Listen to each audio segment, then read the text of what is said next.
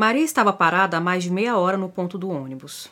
Estava cansada de esperar. Se a distância fosse menor, teria ido a pé. Era preciso mesmo ir se acostumando com a caminhada. O preço da passagem estava aumentando tanto. Além do cansaço, a sacola estava pesada. No dia anterior, no domingo, havia tido festa na casa da patroa. Ela levava para casa os restos.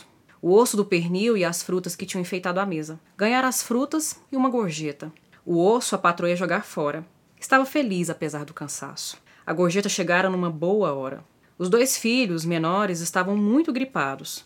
Precisava comprar xarope e aquele remedinho de desentupir o nariz. Daria para comprar também uma lata de tódio. As frutas estavam ótimas e havia melão. As crianças nunca tinham comido melão.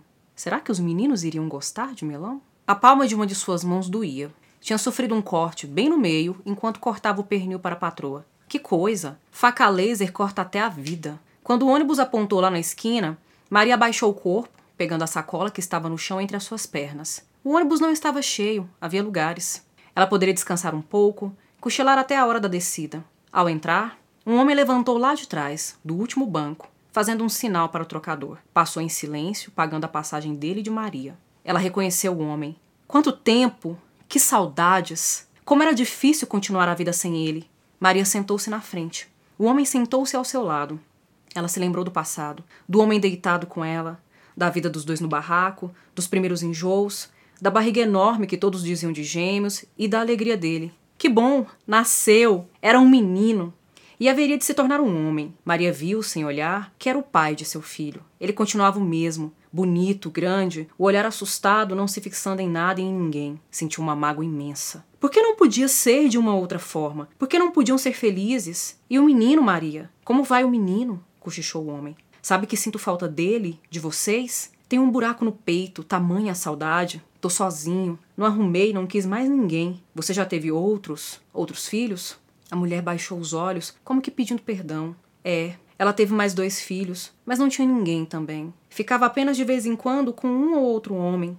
Era tão difícil ficar sozinha. E dessas deitadas repentinas, loucas, surgiram os dois filhos menores. E veja só, homens também. Homens também. Eles haveriam de ter outra vida. Com eles tudo haveria de ser diferente. Maria, não te esqueci. Tá tudo aqui no buraco do peito. O homem falava, mas continuava estático, preso, fixo no banco. Cochichava com Maria as palavras, sem entretanto virar para o lado dela. Ela sabia o que o homem dizia. Ele estava dizendo de dor, de prazer, de alegria, de filho, de vida, de morte, de despedida, do buraco saudade no peito dele. Desta vez ele cochichou um pouquinho mais alto. Ela, ainda sem ouvir direito, adivinhou a fala dele. Um abraço, um beijo, um carinho no filho. E logo após levantou rápido sacando a arma. Outro lá atrás gritou que era um assalto. Maria estava com muito medo. Não dos assaltantes, não da morte, sim da vida. Tinha três filhos. O mais velho, com 11 anos, era filho daquele homem que estava ali na frente com uma arma na mão. O de lá de trás vinha recolhendo tudo. O motorista seguia a viagem. Havia o silêncio de todos no ônibus. Apenas a voz do outro se ouvia pedindo aos passageiros que entregassem tudo rapidamente. O medo da vida em Maria ia aumentando.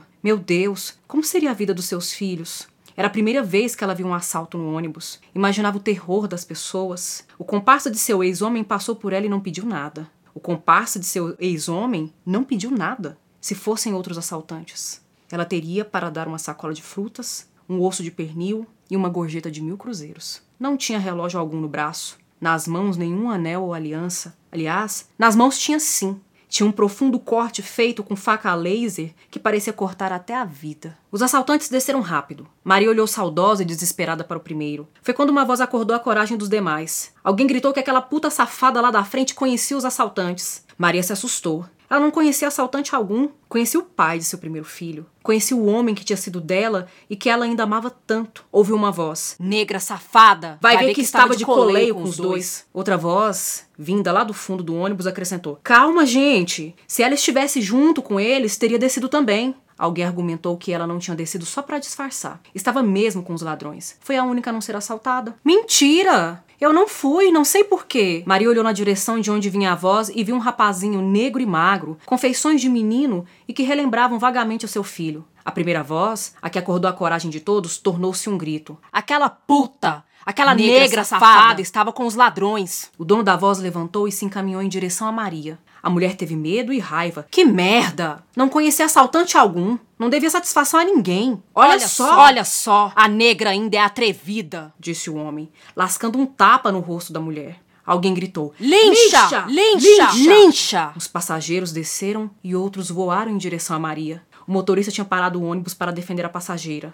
Calma, pessoal! Que loucura é esta? Eu conheço essa mulher de vista. Todos os dias, mais ou menos neste horário, ela tomou um ônibus comigo. Está vindo do trabalho, da luta para sustentar os filhos. Lincha! Lincha! Lincha! Lincha! Maria punha sangue pela boca, pelo nariz e pelos ouvidos. A sacola havia arrebentado e as frutas rolavam pelo chão. Será que os meninos iriam gostar de melão? Tudo foi tão rápido, tão breve. Maria tinha saudades de seu ex-homem. Por que estavam fazendo isso com ela? O homem havia segredado um abraço, um beijo, um carinho no filho. Ela precisava chegar em casa para transmitir o recado. Estavam todos armados com facas a laser que cortam até a vida. Quando o ônibus esvaziou, quando chegou a polícia, o corpo da mulher estava todo dilacerado, todo pisoteado. Maria queria tanto dizer ao filho que o pai havia mandado um abraço, um beijo, um carinho.